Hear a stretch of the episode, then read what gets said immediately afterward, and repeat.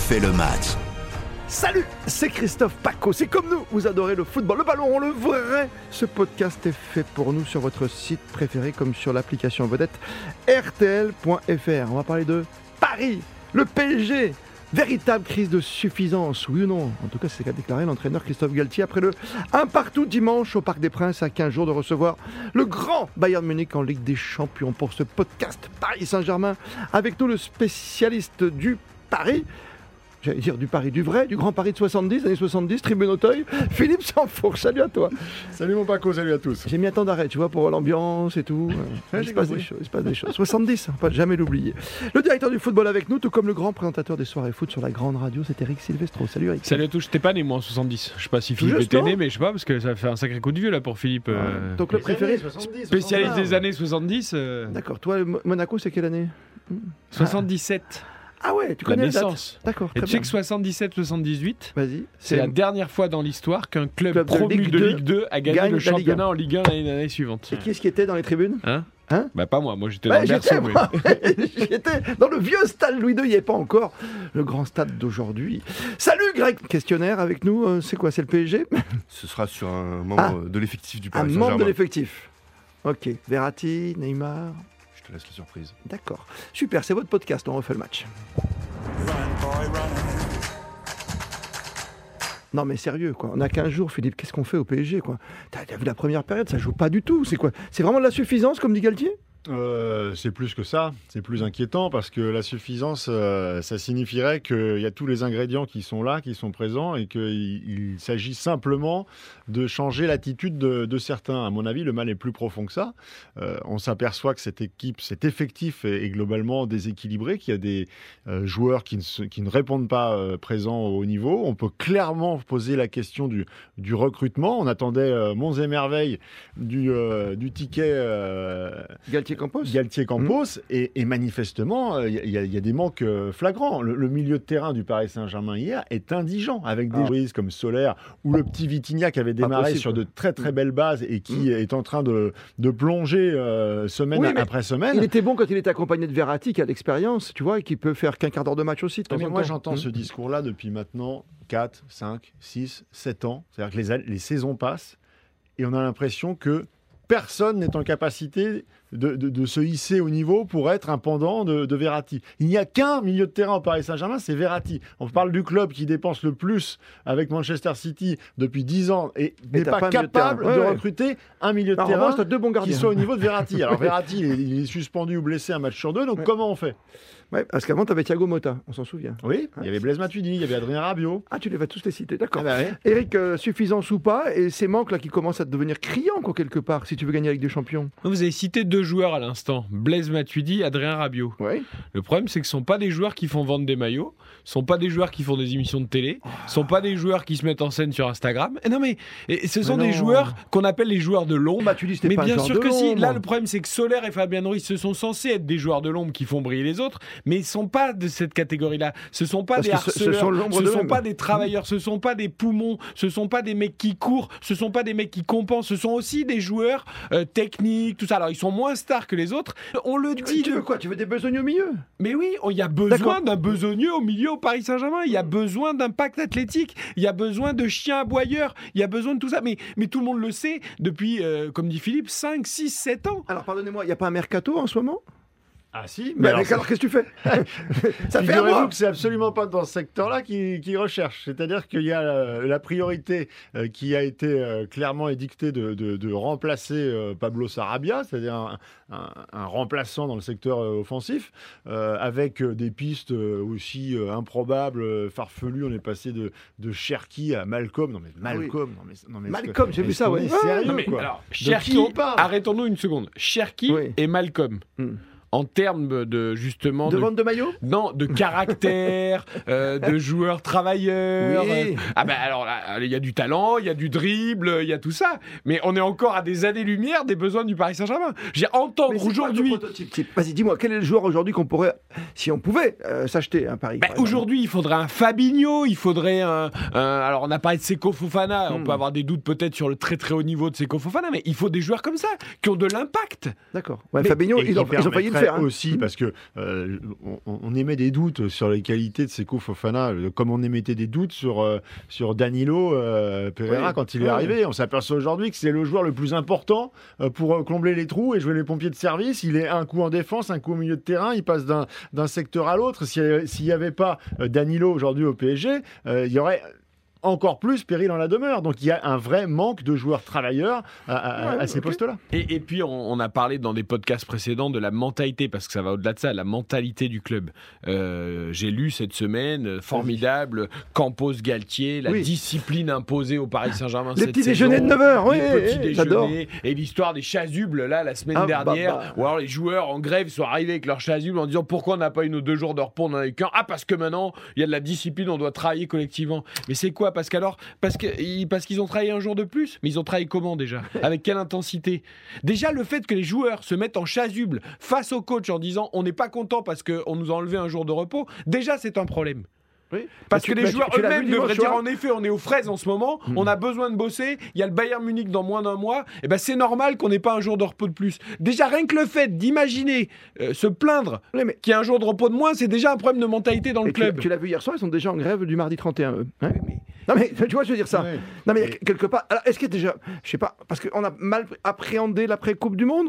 Euh, on a bon la gestion Non, il y a beaucoup de clubs qui souffrent, il y a beaucoup de clubs qui souffrent. non mais c'est ça, tu vois, parce que Neymar, on savait que ce serait l'homme de lui-même en cas d'élimination. C'était identifié et on Ah oui. s'aperçoit qu'un peu partout en Europe, euh, du Real au Bayern, euh, euh, City, ça a l'air d'aller un peu mieux, mais il y a quand même eu des moments compliqués.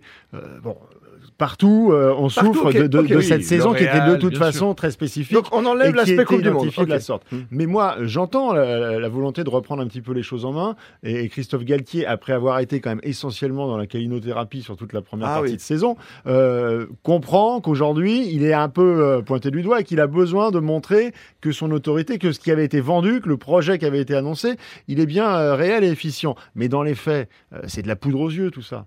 Parce que la réalité, c'est quoi? C'est qu'on s'aperçoit hier que le PSG, à partir de la 60e minute, quand, intervient euh, le- l'expulsion de, de Verratti, se retrouve dans une situation inextricable et que Galtier ou, un autre, euh, ou Ancelotti, Guardiola, qui vous voulez, de toute façon, il est confronté à un problème structurel. C'est qu'on lui a mis dans les pattes euh, trois monstres sacrés devant et qu'à partir de la 60e, il a qu'un truc en tête, c'est comment je me débrouille pour arriver à terminer le match sans sortir l'un des trois ou alors au dernier moment. Donc du coup, je vais dire à Neymar de bosser plus que les autres, comme ça il pourra Ouais. sortir avant, pourra justifier le truc. Il pense plus au match en fait. Non non. Il pense qu'à À la à gestion de ouais. son vestiaire, alors, alors qu'à ce moment-là de la partie, il ne devrait penser que de manière pragmatique à comment je fais dans cette situation à 10 pour organiser à la fois une défense qui va tenir jusqu'au bout et placer les deux contres qui vont faire que je vais éventuellement euh, réussir à Ouais. mettre le deuxième. Et là, c'est pas central en fait à ce moment-là. Rendez-vous compte de l'aberration de la situation. On est euh, très proche de la fin du mercato. Oui, Le. PSG essaye de faire venir donc Skriniar. Ils Hmm. vont sans doute y arriver. Alors ok, ça sera d'ailleurs un joueur de caractère, c'est très bien, mais c'est sans doute pas là où il y avait le plus de besoin. Encore que c'est vrai que Ah, Ramos arrive est quand Skriniar. Maintenant ou Oui, il va arriver sans doute Ah, maintenant. Euh, Enfin, on va voir s'il arrive ouais, à vois, conclure, mais non, en mais- tout cas, ça prend le chemin. Mais ce qui est exceptionnel, c'est qu'on parle d'un des clubs les plus fortunés. D'accord? Et là, on est en train de monter quelque chose où il y a un souci avec les joueurs en prêt. Donc, le PSG veut pouvoir prêter, par exemple, Navas et perdre une partie Oui. du salaire pour se donner un peu d'air financièrement au niveau des salaires. Hmm. Mais pour pouvoir prêter Navas, il faut rapatrier un joueur qu'on a déjà prêté cette saison parce que le PSG a dépassé ou a, ou a atteint du moins Son le quota. quota, du joueur ouais. maximum de joueurs prêtés. Donc, on va dire un joueur dont on ne voulait plus, qu'on a prêté je ne sais où, un Draxler, un Dinay Bimbe, un je sais pas qui. Alors finalement, tu vas revenir, pas pour jouer, hein, mais c'est juste parce qu'on a besoin que tu reviennes Pour vendre pour Navas. faire le nom, pour qu'on puisse enlever Navas, pour pouvoir quand faire même. venir Ouais. Malcolm du Zénith. Ouais. Non mais tu te rends compte où on en est Pour un club comme le PSG. non mais c'est-à-dire qu'il n'y a aucune anticipation, aucune préparation. On a empilé les joueurs, ensuite après on les prête. Mais ah oui, mais là pour le coup on a un problème de prêt, donc tu vas revenir. Non mais c'est Enfin, un empilé, ça fait longtemps quand même que Galtier se plaint de ne pas avoir euh, les coups des franches pour acheter qu'il a envie, non Quelque part. Ah bah, là, Depuis le début de saison, il lui manque des joueurs, il certain- l'a dit. il- il est certain que, que- que le Paris Saint-Germain, après avoir pris euh, d'immenses libertés avec le fair play financier sur les deux dernières saisons et avoir conclu, réussi, ce qu'il n'espérait peut-être pas encore forcément deux mois avant, euh, la prolongation de contrat de, de Kylian Mbappé, à quel prix?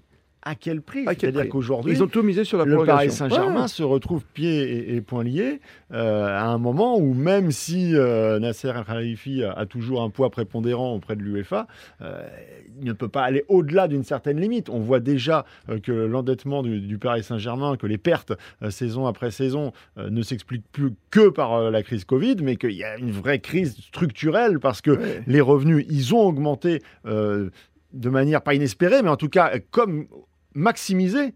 On ne peut pas aller au-delà d'un certain point sur, la maximisation des revenus. Donc il va falloir baisser le train de vie à un moment ou à un autre. Et sauf que là, le PSG s'est engagé dans quelque chose train de vie. de très complexe au moment de vouloir continuer à, à- à- à prolonger euh, Lionel Messi, alors que Neymar est encore sur un contrat long et que Kylian Mbappé a le contrat du siècle qui met euh, un boulet au pied euh, euh, à Ah, ce ben ça- club pour les saisons à venir. Donc là, il y, a- il y a une situation qui est très complexe à gérer. Et au fait, sur le match de dimanche, Reims a bien joué. hein. Reims a très Non, bien joué. Juste un détail. Hein. On peut travailler parfois, Bah oui. tactiquement, avec les joueurs, les systèmes, les, les- tout En ça. tout il y cas, ils ont répondu à l'appel du tout jeune entraîneur de Reims. hein. Il y a des choses à faire, oui. Merci, messieurs. C'était vraiment passionnant de revenir sur le PSG, cette crise de suffisance. Je peux vous dire encore un petit mot Oui, parce qu'on va faire tourner Ne la vous roue, tu inquiétez pas, vous savez que finalement on avait peur de la crise, euh, du manque d'électricité pour l'hiver, tout ça. Finalement, apparemment, on est rassuré, il y en aura pour tout le monde. Donc c'est bon, le PSG va pouvoir appuyer sur le bouton on-off oui. contre le Bayern Munich Ah, en Ligue des Champions. Le courant, gaz le courant va Tu l'as passer. bossé, c'est bon. celle-ci, pour tes soirées non, non, mais tu vois, le courant va passer parce que l'interrupteur, il est, il l'interrupteur. On passe vraiment, on appuie bien dessus. On l'appelle Eric Linky Silvestro, désormais. tu vois, c'est fou. Allez, on, off. Euh, bah, messieurs, on, fais tourner la roue, vas-y.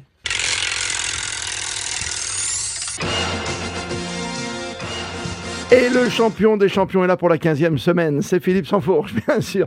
On devrait faire des grands jeux à la un titre à la. Pagui, tu Il est vois. imbattable. Imbattable. Attends, on va voir. Quiz sur. Quiz Marco Verratti. Ah, ben, bah, Peut-être le mais facteur c'est X, son euh, idole Ah, Marcolino Il est italien, ça fait C'est la point. première fois qu'il prend un double carton jaune euh, en match, non Peut-être peut-être 150 le... cartons jaunes dans sa carrière ou 300, je sais plus, mais au moins. J'ai pas le chiffre. Ah, ça sera peut-être une 300. question. Non, je crois que c'est- j'ai entendu le chiffre, je crois que c'est 150 et des poussières. Oui, oui, 140 ou quelque chose comme ça. Hein, un truc comme ça. Euh, Peut-être euh, le facteur X des semaines à venir euh, du Paris. Saint-Germain. On a vu euh, lors de son entrée en jeu quand même que c'était un peu différent au milieu. Euh, Est-ce que vous savez qui l'a surnommé le hibou Philippe Sansfourche à la radio. Le hibou. Le hibou. Qui l'a surnommé en premier le hibou? Ah, ça c'est difficile. C'est- C'est un joueur, c'est un entraîneur, un Il l'a raconté euh, dans l'équipe Mag en 2015. Ah bah oui. c'est dans son entourage Je personnel. suis en plein déménagement, en ce moment je les ai plus. Le petit hibou. Un coéquipier? Non, son entourage. Entraîneur, Entourage.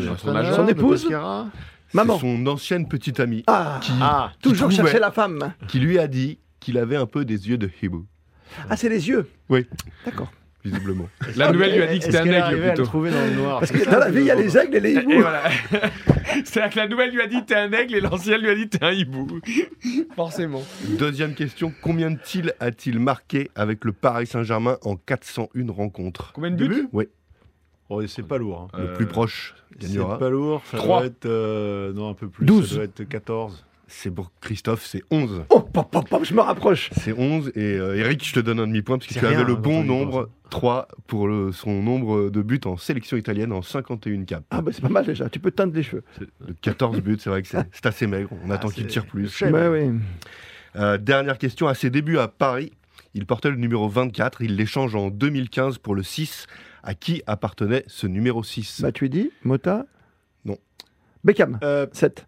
En quelle année? En 2015. 2015, pourquoi il aurait pris le 6 en 2015. C'est- Tu demandes le joueur qu'il avait avant ou Oui. pourquoi il a changé Le joueur qu'il avait avant. Et parce qu'il l'a pris parce qu'il adorait ce joueur ou simplement Il est pour- parti C'est parce qu'il est parti qu'il a pu le prendre ou... il... a mis fin à sa carrière et il est aujourd'hui dans le staff du Paris. Camara. Oui. Ah bah oui. Papus, c'est Zoumana. Zoumana. Bah oui, Papus. Ah, il y a de la concurrence. Hop, hop, Ah, hop il jouait là. déjà plus beaucoup avec son 6 hein, en 2015. hein, longtemps. Et c'est chaud, c'était chaud aujourd'hui, Silvestro sans fourche. Magnifique. Merci Grégory Fortune pour Avec cette belle roue qu'on retrouve dans tous les podcasts désormais. Dans On refait le match. Merci de nous être fidèles.